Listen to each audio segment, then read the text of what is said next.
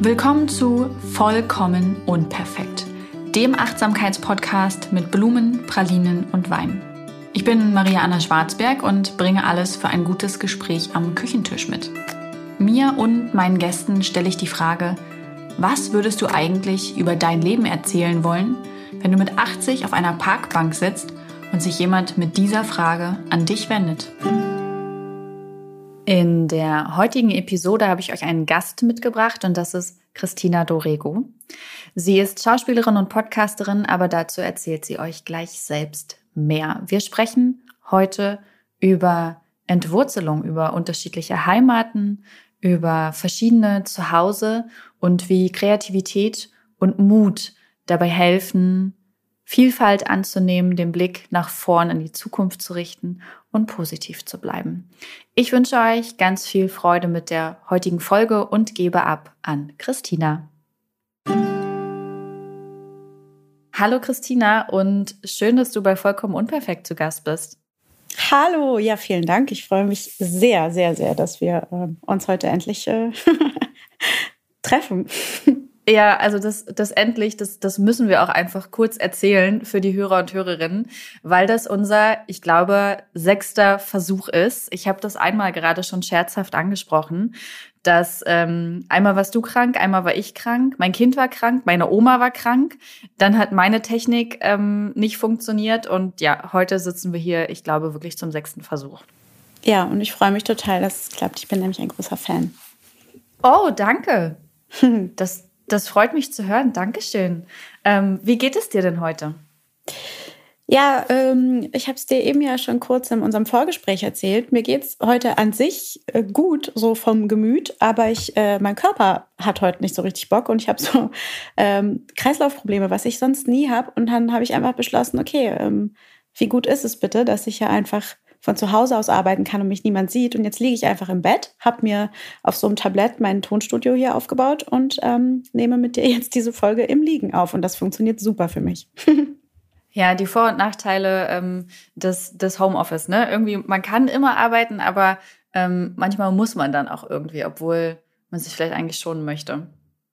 Ja, genau. Aber ich glaube, wenn ich mich jetzt ähm, irgendwie emotional oder irgendwie, weiß nicht, wirklich krank fühlen würde, so vom Gemüt her, dann ähm, ja, würde ich, glaube ich, auch absagen, beziehungsweise ähm, versuche ich da einfach sehr auf meine Grenzen zu achten. Aber ich habe eben gemerkt, so, nee, ich habe eigentlich voll die gute Laune. Es ist einfach nur irgendwie, ja, heute ist einfach körperlich nicht so gut. Und dann dachte ich, okay, dann kann ich ja trotzdem arbeiten, weil das ist ja toll, dass ich das so machen kann. Ja, auf jeden Fall. Du, bevor wir ähm, jetzt schon direkt loslegen, vielleicht erzählst du noch mal für die Hörer und Hörerinnen, wer du bist und was du genau machst. Dann haben alle noch mal ein besseres Bild von dir und einige werden wahrscheinlich sagen: "Aha, wusste ich doch, dass der Name mir was sagt." Also, ich heiße Christina Dorego und ich bin Schauspielerin und inzwischen ähm, soll ich auch immer dazu sagen, dass ich Podcasterin bin.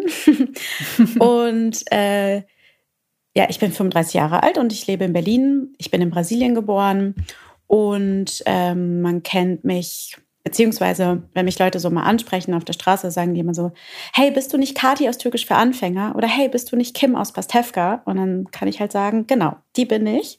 Ähm, ich habe sehr jung angefangen zu drehen und ja, bin inzwischen einfach, äh, ist das mein, mein Beruf, meine Berufung und ich glaube, die meisten Leute kennen mich eben aus dem Fernsehen.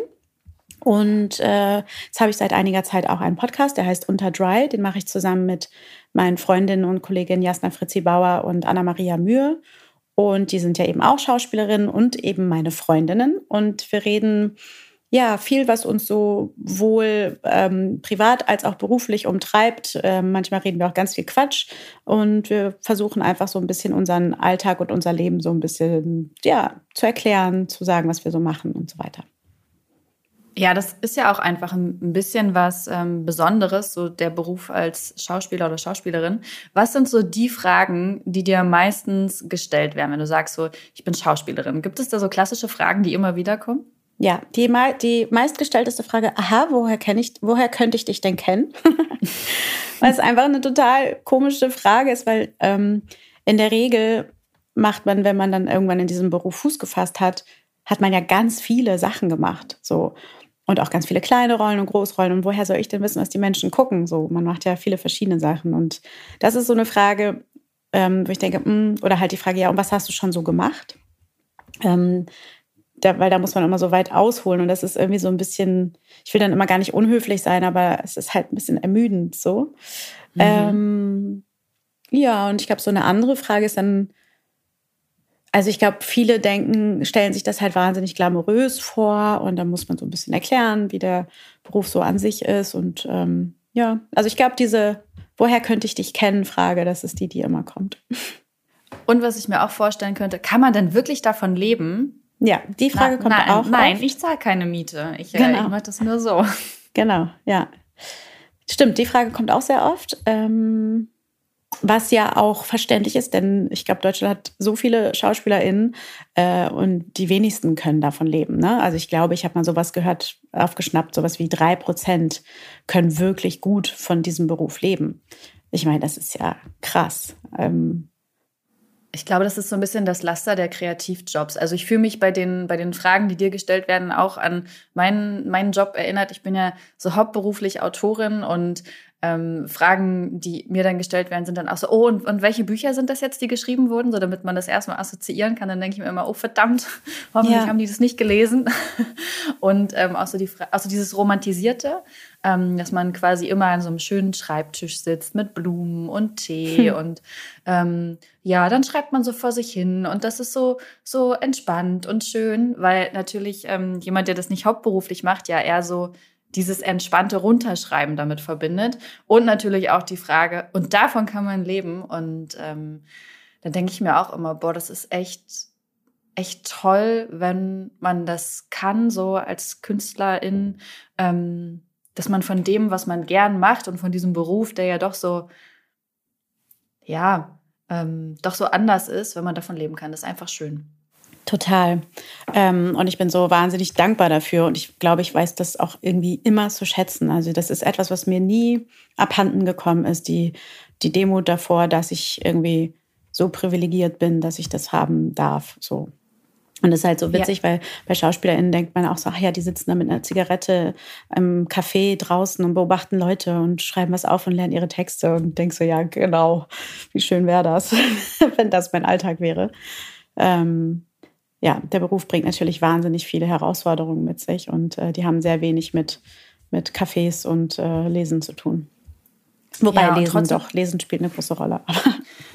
und, und, trotzdem finde ich es auch so wichtig. Ne? Ähm, ich finde da dieses Zitat ähm, aus dem Film ähm, Der Club der Toten Dichter so schön. So von wegen, ja, natürlich, man braucht irgendwie äh, Ordnung und ähm, Medizin und äh, Anwälte irgendwie, um gut leben zu können. Ähm, aber um schön zu leben, irgendwie braucht man Poesie und all diese Dinge. Ich habe es jetzt sehr schlecht zitiert, ich weiß. Ja.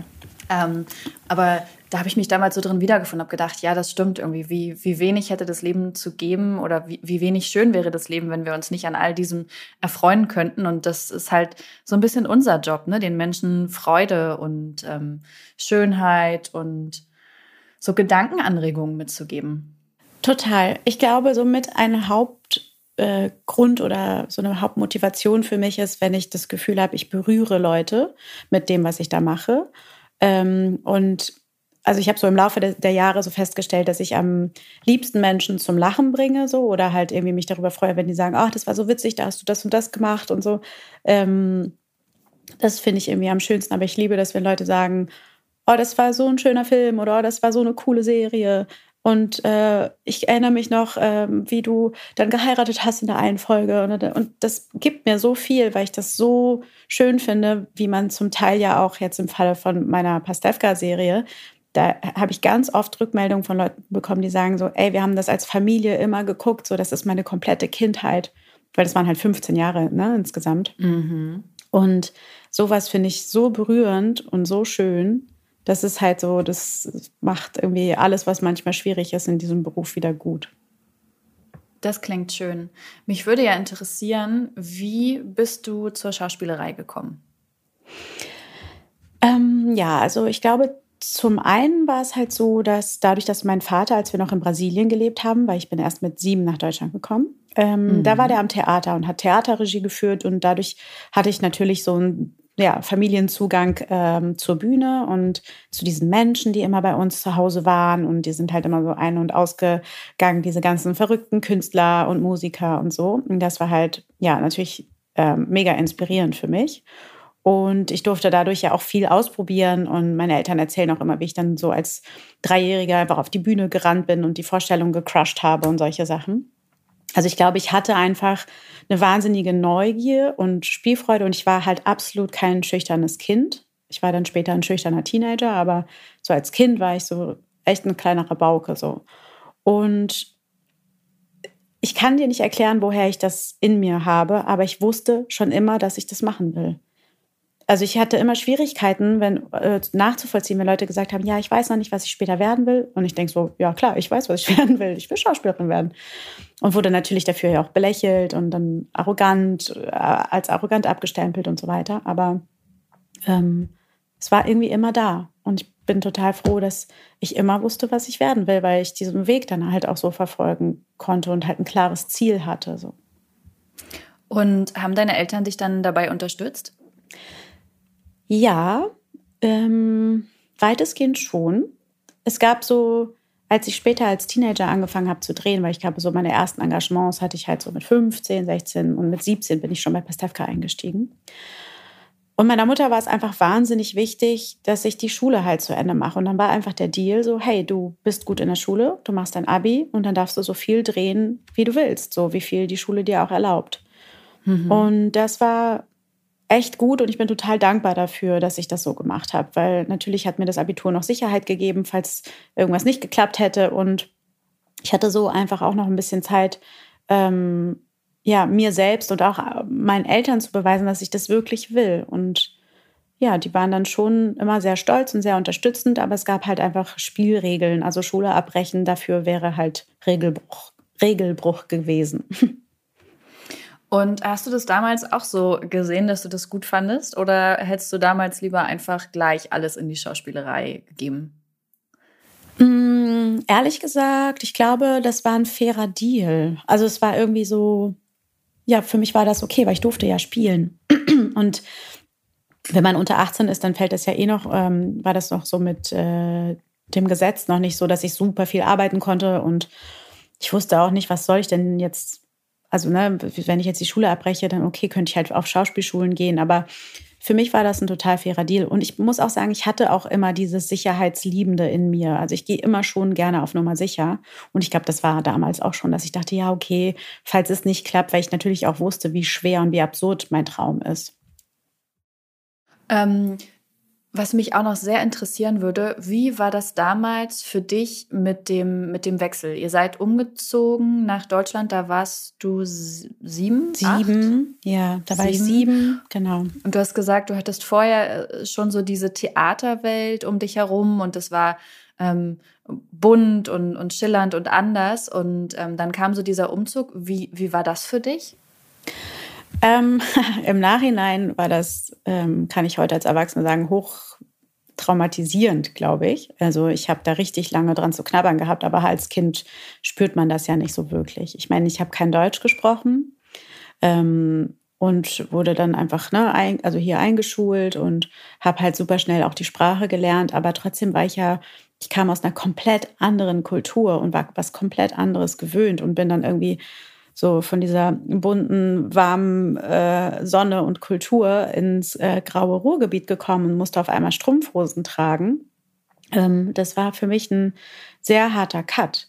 Und ich glaube, diese Entwurzelung, die damals stattgefunden hat, die hat sehr, sehr viele Spuren hinterlassen und an der habe ich sehr lange zu knabbern gehabt. Ich würde behaupten, dass ich das so richtig erst überwunden habe, so im Erwachsenenalter.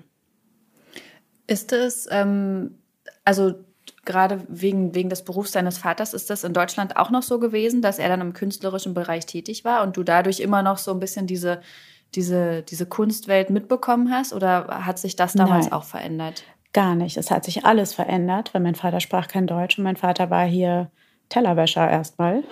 Hm. Und ähm, es war ein total harter Bruch, also sowohl vom Lebensstil als auch ähm, von der Kultur von dem, wie die Menschen miteinander umgegangen sind und was das natürlich auch im Nachhinein für meine Eltern bedeutet hat. So, die haben, ne, also die, die haben sich dann auch irgendwann scheiden lassen. Also ich glaube, diese, ich glaube, man unterschätzt, wenn man das nicht selbst miterlebt hat, wie hart es ist, entwurzelt zu werden und ähm, ja, und irgendwo neu anzufangen und so. Und das ist für Kinder hart, das ist für Erwachsene hart, aber es ist halt vor allem schwer, wenn man aus so einer ganz anderen Kultur kommt. Das habe ich gerade gedacht, als du das mit der Strumpfhose angesprochen hast, weil ähm, ich hätte jetzt auch sofort gedacht, oh Mann, allein so kulturell ist das bestimmt eine krasse Erfahrung gewesen. Aber es fängt ja mit so ganz kleinen Dingen an. Ne? Plötzlich muss man sich warme Strumpfhosen anziehen und kennt das Gefühl gar nicht. So. Und wenn man allein diese vielen kleinen Dinge nimmt, stelle ich mir das unglaublich anstrengend vor, sich in so eine neue, in so einer neuen Welt wiederzufinden. Total. Ich habe da ganz oft das Gefühl von ähm, äh, ab äh, jetzt fällt mir das Wort gerade nicht ein. Also so einfach das Gefühl gehabt, nicht gewollt zu sein. So, also ich erinnere mich zum Beispiel, also in Brasilien, da sind, ich wurde dort ja eingeschult, da sagt man zu den Lehrern oder LehrerInnen, Lehrerinnen sagt man halt Chia, also im Prinzip Tante. Und ähm, die haben mich, also die Kinder wurden jeden Morgen umarmt von der Chia und so. Und dann kam ich halt hier hin und dann ja, hieß meine Lehrerin halt Frau Becker und man gab sich, wenn überhaupt, die Hand. Und ähm, so, das war für mich alles total komisch und dass man sich jetzt verabreden muss und dass es so feste Zeiten gibt und dass ich bei den Kindern nicht Abendbrot essen darf. Also es war so ganz viele strikte Regeln, die für mich überhaupt gar keinen Sinn gemacht haben und ich überhaupt nicht verstanden habe, warum die Leute denn so unherzlich sind. So. Hm, meinst du, das war eine kulturelle Sache oder war das für dich auch das Gefühl, ähm, durch, durch dieses so, du bist, äh, du bist anders, du bist fremd, du kommst woanders her, dass es dadurch auch kam? Ich glaube, das ist beides natürlich. Ähm, mhm. Aber ich glaube, ähm, also wenn man so aufwächst, dann ist das ja ganz normal. Und für mich war das halt einfach das Fremde und es war anders. Und natürlich fühlt sich das kälter an, wenn du sonst gewöhnt bist, dass du ähm, in einer Umgebung bist, die sehr warm, sehr ähm, ja, einladend ist. Und dann kommst du irgendwo hin, wo du spürst, ah, die Menschen haben insgesamt mehr Distanz zueinander. Und ich glaube, damit habe ich hm. super lange zu kämpfen gehabt. Wie kam das, dass du trotzdem der Schauspielerei weiter nachgegangen bist? Ja, das ist so, wie ich eben gesagt habe, dass ich dir nicht sagen kann, woher dieser eindringliche Wunsch kam. Ähm, mhm. Es ist so, dass dieser dieser Wunsch oder dieses klare Ziel dafür gesorgt hat, dass ich einfach wahnsinnig zielstrebig vorangegangen bin und gesagt habe, okay, es gab ähm, damals noch für mich kein Internet äh, verfügbar und ich hatte ja gar keine Information. Ich bin irgendwo im Kreis Paderborn in so einem kleinen Dorf aufgewachsen. Da gab es niemanden, der mir hätte erzählen können, wie die Fernsehwelt funktioniert. Und ja, so, ja, neugierig und vielleicht auch clever, wie ich war, habe ich dann gedacht, okay, wie komme ich jetzt an diese Infos? Und dann gab es damals in der Fernsehzeitung, die es umsonst mit in der Tageszeitung gab, ähm, standen hinten alle Adressen von den Fernsehsendern drin. Und dann habe ich die angeschrieben mit meinem Diddelpapier und mit meinen bunten Stiften und habe halt gesagt, so hey, ähm, so sieht's aus, ich bin Christina, ich äh, will Schauspielerin werden und wenn ihr das nächste Mal einen Film dreht, sagt doch mal Bescheid. So. Ähm, und dann hat irgendein Praktikant von irgendeinem großen Sender mir auch tatsächlich mal geantwortet und gesagt, so, hey Christina, bei uns geht das so, äh, es gibt Kinderagenturen, wir arbeiten mit denen zusammen, bla bla blub. Und dann dachte ich, ah, okay, ich bin einen Schritt weiter. Es gibt also Kinderagenturen. Der nächste mhm. Schritt war herauszufinden, wo gibt es diese Kinderagenturen. Und dann habe ich das rausgefunden und dann habe ich die alle wieder angeschrieben. Also das war einfach, ja, ich habe einfach mich so vorangetastet und mir dieses nicht vorhandene Wissen irgendwie angeeignet. Und dann, klar, Schritt für Schritt. Ähm, dann hatte ich erst eine Kinderagentur. Dann habe ich angefangen zu drehen. Ich hatte natürlich ganz viele Castings, wo ich so nervös war, dass ich die alle nicht bekommen habe. War total frustriert, aber irgendwann hat es halt mal geklappt. Und dann ging es weiter und dann war ich irgendwann in einer Erwachsenenagentur und dann kamen die ersten größeren Erfolge mit Die Welle und Türkisch für Anfänger. Und dann bin ich von Köln nach Berlin gezogen, dann habe ich auf einmal ganz viele junge SchauspielerInnen kennengelernt. Und dann habe ich wieder ganz vieles neu verstanden. Und auf einmal hatte ich Menschen um mich herum, die auch diesen Wunsch haben, die verstehen, warum man das machen will, die dieselben Gedanken haben oder sich dieselben Fragen stellen. Und das hat mir total gut getan. Und dann habe ich auf einmal gemerkt, Mensch, ich bin ja gar nicht so alleine und ich bin gar nicht arrogant. Das wollen ja ganz viele andere auch und die sind total nett und cool und kreativ. Und so, ja, habe ich mir irgendwie mein, mein Leben aufgebaut. Immer aus eigener Motivation und immer wirklich hatte von meinen Eltern gar keine, meine Eltern hatten keine finanziellen Möglichkeiten, mich zu unterstützen. Das heißt, am Anfang habe ich gedreht und bin nebenbei noch Kellnern gegangen oder habe nebenbei gebabysittet oder was auch immer. Aber ich wollte das einfach so sehr, dass für mich ganz klar war, dass diesen Weg muss ich gehen. Ich finde das sehr beeindruckend, wie zielstrebig und ähm, neugierig du diesen, die, weißt du, dich daran getastet hast und immer weitergegangen bist. Und ich finde das vor allem beeindruckend äh, vor dem Hintergrund, dass da kein finanzieller Background ist, dass da kein, ähm, ähm, ja, also das, weißt du, ich glaube, es ist immer ein Stück weit leichter, wenn so Geld in der Familie ist oder wenn schon Kontakte da sind und sowas, dann hat man einfach ähm, das ein wenig leichter, dann hat man ein tolles Privileg und gerade wenn das alles nicht so da ist, ähm, beeindruckt mich das immer noch mehr, weil mhm. ich nachvollziehen kann, was da für eine harte Arbeit auch hintersteht. Ja, und auch was für eine harte Zeit es ist. Jetzt klingt das natürlich im Nachhinein so auch fast schon wieder romantisch und cool und auch mhm. das hat die mhm. ja bestimmt stärker gemacht, aber das war so hart. Und ich habe es mir so oft anders gewünscht. Und ich war nie neidisch auf die anderen, die das hatten, sondern ich habe immer gedacht, so, boah, genieß es einfach. Wie cool ist das, dass du das hast, so, weil ich kann dir nur sagen, das andere ist echt schwer. Und auch diesen Druck zu haben, so Gott, äh, jetzt muss ich die Miete wieder bezahlen und so, also das war so, es hat mich so auch mh, mm, ausgebremst in meiner Leichtigkeit diese Zeit, dass es auch total schwer war, sich frei zu spielen und als Schauspielerin dann auch frei zu sein, weil ich einen totalen Druck habe. Du gehst zu einem Casting ähm, anders hin, wenn du weißt, okay, bei mir wird es jetzt echt knapp ähm, dann hast du einen anderen Druck und bist natürlich nicht so locker und cool, wie wenn du sagst, ja, pff, keine Ahnung, also Hauptsache, ich habe Bock auf die Rolle, aber alles andere steht. Ne? Also ich hatte da immer so einen anderen Druck hinter. Und der stand mir auch ganz oft im Weg. Also ähm, das, das hat mich natürlich total blockiert. Ähm, ich, ich teile das. Also ich bin auch in, ähm, in sehr bescheidenen Verhältnissen aufgewachsen und für mich war damals diese Selbstständigkeit eine ganz neue Welt. Ähm, einerseits war ich extrem beeindruckt davon, als ich das erste Mal dafür bezahlt wurde, dass ich wirklich etwas für jemanden schreibe. Ähm, und andererseits äh, war ich ähm, auch sehr oft mit diesen Ängsten konfrontiert. Was mache ich, wenn das Geld alle ist? Und dann eben auch diese Situation zu durchleben, das Geld ist jetzt alle. Was was mhm. mache ich jetzt? Und ich kann das so gut nachvollziehen, was du meinst, so welchen Druck man dann auch teilweise spürt. Manchmal entstehen oder sind daraus ganz coole Dinge entstanden, wo ich so dachte, boah, krass, das hätte ich jetzt wahrscheinlich so nicht durchgezogen, wenn da nicht der finanzielle Druck gewesen wäre.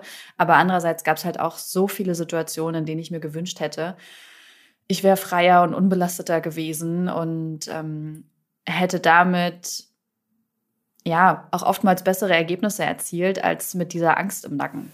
Ganz sicher. Das glaube ich auch. Ich glaube, dass Angst total blockiert. Und ähm, ja, ich merke auch so, dass die Zeit ist total in, an mir hängen geblieben. Also ich, bin weit davon entfernt, ähm, solche Probleme zu haben, aber ich merke dann manchmal schon so, ach ja, jetzt müsste aber mal wieder, aber dabei ist alles cool. So, ich, ähm, ne, ich, es ist einfach nur dieses innere Ding von, oh, wenn dann das Telefon mal zwei Tage dann stillsteht, denke ich so, oh Gott, oh Gott, oh Gott. Aber es ist ja Quatsch. So, es ist, ich gucke jetzt auf 20 Jahre zurück, die ich in diesem Job bin und es hat ja immer funktioniert und es ist immer besser geworden und sicherer und planbarer. Natürlich hat die Pandemie das jetzt ein bisschen durcheinander gebracht, aber ähm, ja, ich muss mich da ganz oft wieder selbst abholen und äh, aus dieser ja, dieser Zeit merke ich, die hat ihre Spuren hinterlassen und Unsicherheit möchte einfach ganz oft Hallo sagen. So. Mhm, mhm. Ich, oh, ich kenne das ganz genauso, wenn dann irgendwie eine Zeit ist, wo, keine Ahnung, wenig Werbeanfragen sind oder irgendwas, mhm. wenn es einfach so ein bisschen stiller wird, wie du gerade auch schon meintest, ne, dann kommt sofort dieser Angstmodus hoch, so, oh mein Gott. Und ich weiß, vor ein paar Jahren bin ich dann auch noch total in diese Angst reingegangen und habe diese Panik äh, gelebt und ähm, bin auch sofort so aktiv geworden, so okay, jetzt muss ich irgendwas tun, damit sich das verändert. Und mittlerweile kann ich das besser aushalten und erinnere mich dann auch daran, so, hey, du weißt doch, es gibt immer Phasen, die sind so und die sind so. Und es werden auch wieder bessere Phasen kommen. Und du weißt, wenn es hart auf hart kommt, dann wirst du neue Ideen haben und dann ne, wird es wieder vorwärts gehen. Aber ich muss dann auch manchmal wirklich so ganz beruhigend mit mir sprechen, als, als wäre ich meine eigene Mama, die mir nochmal erzählt, hey, das, das ist gut, das Leben und äh, du brauchst keine Angst haben. Hey, na klar, aber das ist ja ähm, total, äh, also super, wie du das machst. So, so kriegt man das ja auch von Therapeuten beigebracht. Also, dass man natürlich sind es ja alte Dinge in einem, die beruhigt werden ähm, wollen. Und ich kann es extrem nachvollziehen. Also mir geht das dann genauso und ich versuche eben auch nicht mehr in diese Angst zu gehen. Das gelingt mir auch inzwischen wirklich gut. Ähm, und trotzdem erwische ich mich manchmal, dass ich denke so, oh, ich glaube, vielleicht ähm, sollte ich jetzt auch noch mal irgendwie die Füße stillhalten, aber irgendwie ich merke auch, dass ich dann so einen Tatendrang bekomme. Ähm, ich glaube, das ist normal und dass es aber total super ist, wenn man sich selbst dabei erwischen kann, dass man es ein bisschen besser macht als noch vor ein paar Jahren.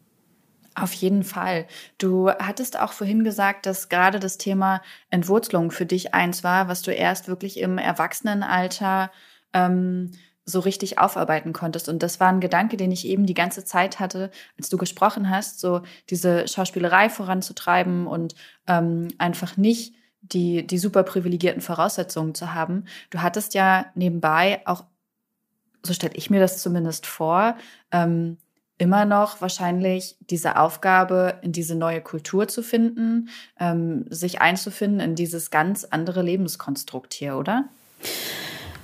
Ähm, ich glaube, ehrlich gesagt, dass das ähm, habe ich irgendwie schnell abgehakt. Also ich glaube, da waren so die ersten drei, vier Jahre hart, aber also so als ich in die Pubertät kam, dann, ich meine, ich war dann auf dem Gymnasium und hatte Freunde und ähm, war im Turnverein und im Tanzverein und so. Also ich, ich war da schon happy. So, ich habe natürlich immer diese, dieses Heimweh nach Brasilien gehabt, diese Sehnsucht und meine Familie krass vermisst. Also so dieses Vermissen ist etwas, ein Gefühl, das ist bei mir eigentlich immer da. Also das ist wie so ein Motor, der im Hintergrund noch läuft. Also mir fehlt halt immer jemand. So meine Family, meine Geschwister. Und, ähm, und ich glaube, das habe ich, das, das sind so zwei Parallelwelten. Das eine ist halt so meine Innenwelt und die war halt immer so ein bisschen da fehlte halt immer ein Stück. Und das andere war aber, dass ich ein total gutes Leben habe und eine ganz normale ähm, Teenagerzeit hatte und irgendwie auf dem Schützenfest heimlich das erste Mal Bier getrunken und geknutscht habe und solche Sachen. Also ich glaube, ich hatte eine total okaye Jugend. Ich fand nicht alles cool. Ich ähm, habe mich total aufs Erwachsenwerden gefreut und muss auch wirklich sagen, äh, ich finde Erwachsensein auch cooler als Kind oder Jugendlicher sein. So. Ähm, mir, alle haben immer gesagt, boah, irgendwann wird dir die Schule fehlen. Nein, die Schule fehlt mir nicht. Das war für mich der Horror.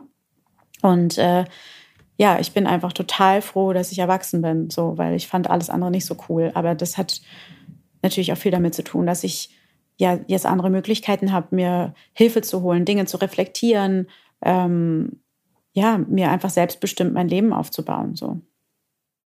Wie ist dir das bewusst geworden, dass dieses Entwurf, Ent Entschuldigung, Entwurzelungsthema ähm, für dich doch nochmal ähm, reflektiert werden muss, dass da einfach, dass das nichts ist, was du jetzt einfach unangetastet lassen kannst? Ich wusste nie, ob ich Brasilianerin oder Deutsche bin.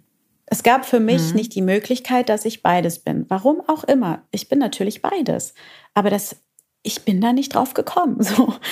Und ich dachte immer, ich muss mich entscheiden, weil in Brasilien war ich immer die Deutsche und in Deutschland war ich immer die Brasilianerin. Das heißt, nirgendwo war ich perfekt. Also nirgendwo war ich ganz, nirgendwo war ich okay so. Und ich wollte natürlich, wie die meisten Kinder und Jugendlichen ja einfach auch dazugehören. Und das war für mich total schwer. Und ich habe halt immer das, diese, durch diese Brasilien-Sehnsucht und natürlich auch durch eine gewisse Form der Idealisierung, die ich dann auch hatte von, ich meine, das waren meine Erinnerungen, waren aus der Kindheit und aus den Urlauben. Natürlich ist das eine andere Realität, als wie ich sie dann, und so bin ich nämlich wirklich ein großes Stück weitergekommen, äh, erlebt habe, als ich dann ein Jahr mit 17 nochmal in Brasilien war und dort zur Schule gegangen bin. Und dann war ich nochmal ähm, fast ein halbes Jahr mit Mitte 20 in Brasilien. Und beides Male waren das Momente in meinem Leben, wo ich dachte, nee, ich will doch zurück. Ich will doch zurück in, in meine Heimat. Und als ich mit Mitte 20 da war, habe ich dann das erste Mal verstanden, dass ich mir ja voll das tolle Leben aufgebaut habe in Deutschland. Und ich habe meine Freunde so vermisst. Und ich habe halt meine Clique schon seit vielen, vielen Jahren. Und dann dachte ich so, krass, hier müsstest du dir das ja alles neu aufbauen. Du bist hier gar nicht mehr verwurzelt. Du kommst hier zwar her und deine Familie lebt hier, aber deine Wurzeln sind inzwischen auch in Deutschland. So und da habe ich das so kapiert, dass ich gemerkt habe, boah, das Leben, was ich hier habe, wenn ich mir das in Brasilien aufbauen müsste, das wäre total hart und anstrengend und mir würden wieder ganz viele Leute fehlen. Und dann habe ich begriffen, nee, es ist okay, so wie es ist. Ich ähm, muss einfach so viel wie möglich in der Heimat sein, in Brasilien sein, aber mein Zuhause ist in Deutschland. Und das ist ja auch eigentlich schön zu sagen, ich habe so ein bisschen, ich habe so zwei zu Hause, ne? Mhm. Ähm, es ist dann nicht entweder oder, sondern ich kann beides. Ich kann dort genießen, ich kann hier genießen, ich kann ähm, von beiden Orten irgendwie für mich etwas mitnehmen. Ja, und weißt du, ich glaube, das überträgt sich auf ganz viele Bereiche im Leben, denn ähm, ich weiß nicht, wie es dir geht, aber ich habe zum Beispiel auch sehr spät verstanden, dass ich im Prinzip ja alles sein darf und alles sein kann und dass ich mich ja nicht festlegen muss. So, also, dass die Gesellschaft mir ich bin totales Opfer unserer Gesellschaft gewesen. Ich habe immer gedacht, ja, man muss das so machen und dann muss man das so machen und dann kauft man sich ein Haus und dann hat man einen Mann und Kinder. Und bis ich gemerkt habe, nö, oder halt auch nicht. So. Ähm, und dass es voll okay ist, wenn ich das anders machen will. Und ich glaube, dieses, dass man, dass man selbst sich nicht einschränkt, dass, es, dass ich nicht nur Schauspielerin bin, sondern vielleicht auch Podcasterin und vielleicht auch noch, weiß ich nicht, Kindergärtnerin, wenn ich das sein möchte, dass das alles geht, dass ich das alles machen darf, dass niemand mir das vorschreiben kann. Ähm, und ich glaube, dieses zu verstehen, dass ich viel mehr bin als nur eine Sache so. Und ich glaube, da, damit fing das an, dass ich gemerkt habe, ich bin halt nicht nur Deutsche, sondern ich bin auch Brasilianerin. Ich glaube, das, was du sagst, ist total wichtig und ich stimme dir dazu. Bei mir hat das auch lang gedauert. Ich war ein totaler People-Pleaser und ich habe eigentlich eine ganze Weile nur Erwartungen von außen erfüllt, weil ich irgendwie dachte, ich müsste dieses, jenes und alles ähm, erfüllen und machen und sein und so muss der Weg aussehen und so lebt man. Und immer mehr habe ich dann gemerkt, nee, aber das will ich so gar nicht. Und mir hat es sehr geholfen. Ich bin in meinen Zwanzigern echt viel gereist. Mhm. Ähm, und das hat mir immer wieder so neue Weltanschauungen rangespült und ich konnte immer mal wieder in anderen Leben abtauchen.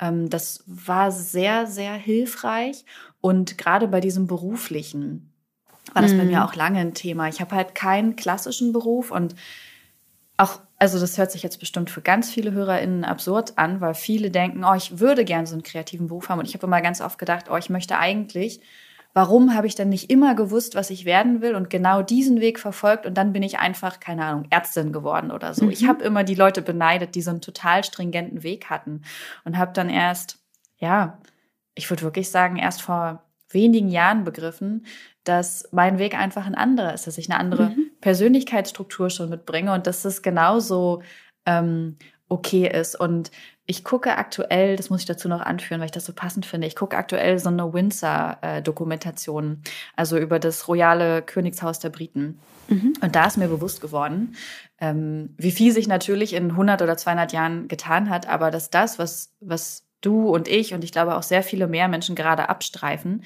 auch dieses Pseudo-Elitäre ist. Also wie viel krasser die noch ähm, in ihren Strukturen gefangen sind und auch früher waren, ähm, das, da habe ich nur gedacht, boah, es ist so heftig irgendwie, wie die Ansichten waren. Also sei das nur, dass äh, Prinz Philipp wollte, dass seine Kinder mit, mit der Queen eben auch seinen Namen tragen. Das war enorm wichtig, weil er hat auch gesagt so, ja, er ist der einzige Mann im Land, äh, dessen Kinder nicht seinen Namen tragen, sondern die hießen halt Windsor nach der Queen. Und da habe ich da gesessen und habe gedacht, boah, juckt heute keinen Menschen mehr. Nee. Ne? Aber ich habe das Gefühl, wir streifen irgendwie so äh, gesellschaftlich immer mehr diese Eindimensionalität und dieses Zugeordnete ab und äh, öffnen uns da irgendwie mehr und mehr zu dieser Vielfalt hin. Ja, ich glaube aber, weil unsere ähm, Generation ja die erste ist, die da auch wirklich das machen kann. Ne? Also so unsere Elterngeneration sind halt die Kinder von, von kriegstraumatisierten Menschen so in der Regel und also jetzt in unseren Breitengraden ähm, dann äh, ja waren unsere Eltern natürlich davon irgendwie hochgradig traumatisiert und jetzt haben wir ja auch noch unsere Päckchen zu tragen, aber haben Zugang ne, zu Informationen und ähm, Therapien und was weiß ich. Das, ähm, ja, ich glaube, wir sind die Ersten, die wirklich was aufbrechen können.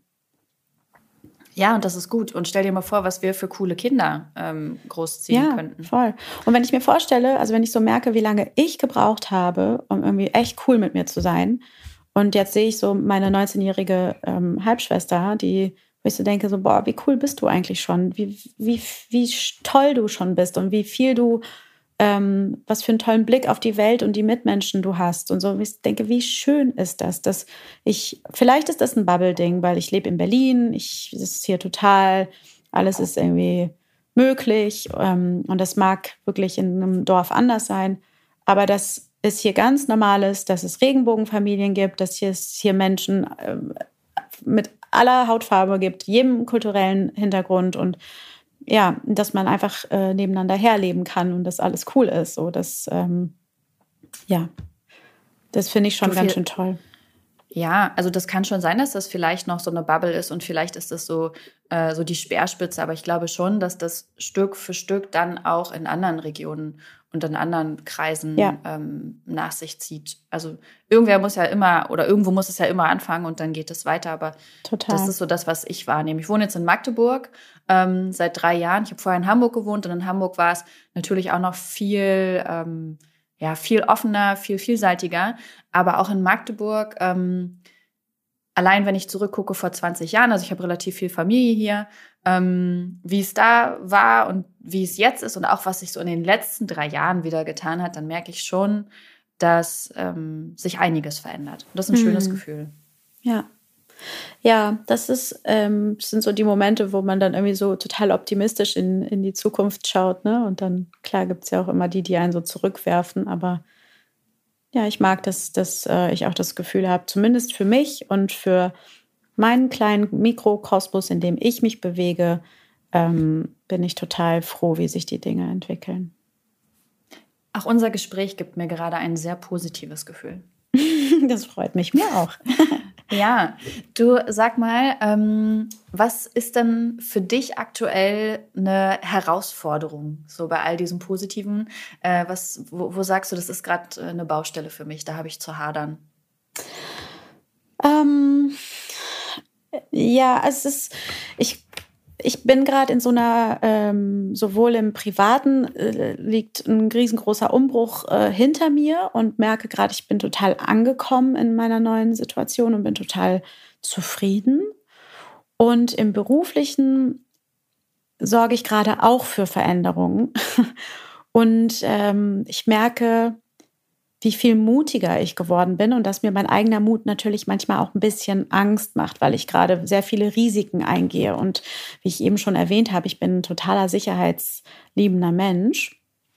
Ähm, aber ich versuche einfach gerade mehr auf mich zu hören. Und das fällt mir manchmal noch schwer, weil ich glaube, ich habe an sich ein gutes Bauchgefühl und traue mich ganz oft Dinge nicht zu machen oder habe mich in der Vergangenheit oft nicht getraut, Dinge zu machen. Und jetzt merke ich, dass wenn ich mich aber getraut habe und wenn ich so zurückschaue und fangen wir bei, wirklich, als ich als Achtjährige die, die Fernsehzeitung genommen habe, um die Sender anzuschreiben, da habe ich mich letztens dran erinnert und dachte so, und genau da setze ich jetzt wieder an, weil das bin ja ich in meiner pursten Form gewesen. Also als Kind ist man ja noch viel mehr in seiner Mitte und in dem, ja, in der Vollkommenheit, würde ich das sogar nennen das verliert man ja im Laufe der Zeit. Und ehrlich gesagt bin ich momentan damit ähm, darauf wieder zurückzukommen, was eigentlich ursprünglich in mir ist.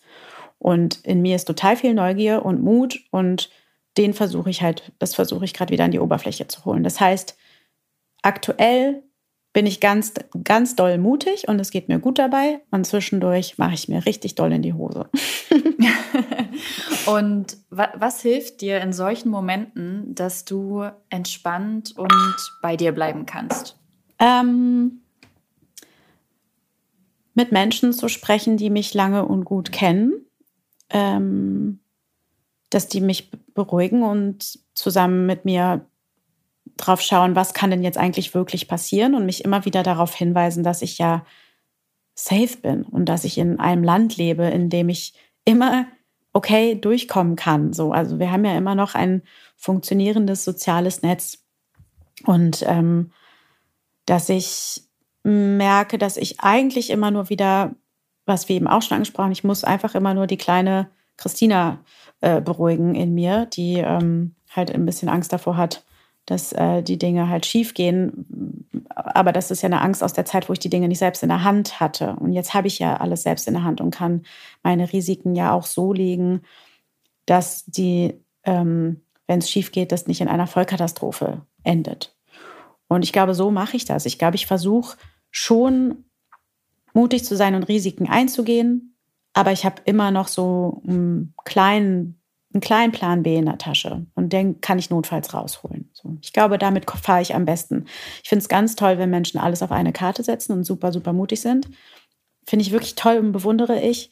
Aber das bin ich nicht, weil das sorgt in mir für ganz viel Unsicherheit. Und wenn ich unsicher werde, dann habe ich Angst. Und wenn ich Angst habe, bin ich blockiert. Und das habe ich, glaube ich, gelernt und das habe ich durchgeschnitten, dieses Band. Das klingt sehr, sehr schön. Ja. Ja, ich danke dir für deine Zeit und dass du deine Erfahrungen mit uns geteilt hast und das gerade auch nochmal so schön auf den Punkt gebracht hast. Dankeschön. Ja, vielen Dank. Das ist total lieb. Dieser Podcast wird produziert von Podstars bei OMR.